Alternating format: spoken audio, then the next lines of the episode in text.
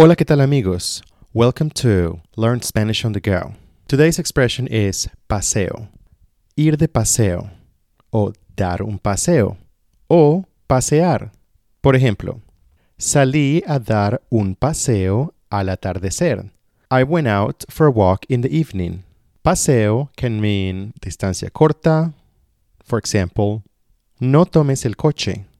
Hay un paseo de aquí a casa de mis amigos. Don't get the car. It's a short walk from here to my friend's house. Here's an example in present. Voy de paseo al parque todas las tardes. I go for a walk in the park every afternoon. And now an example in past.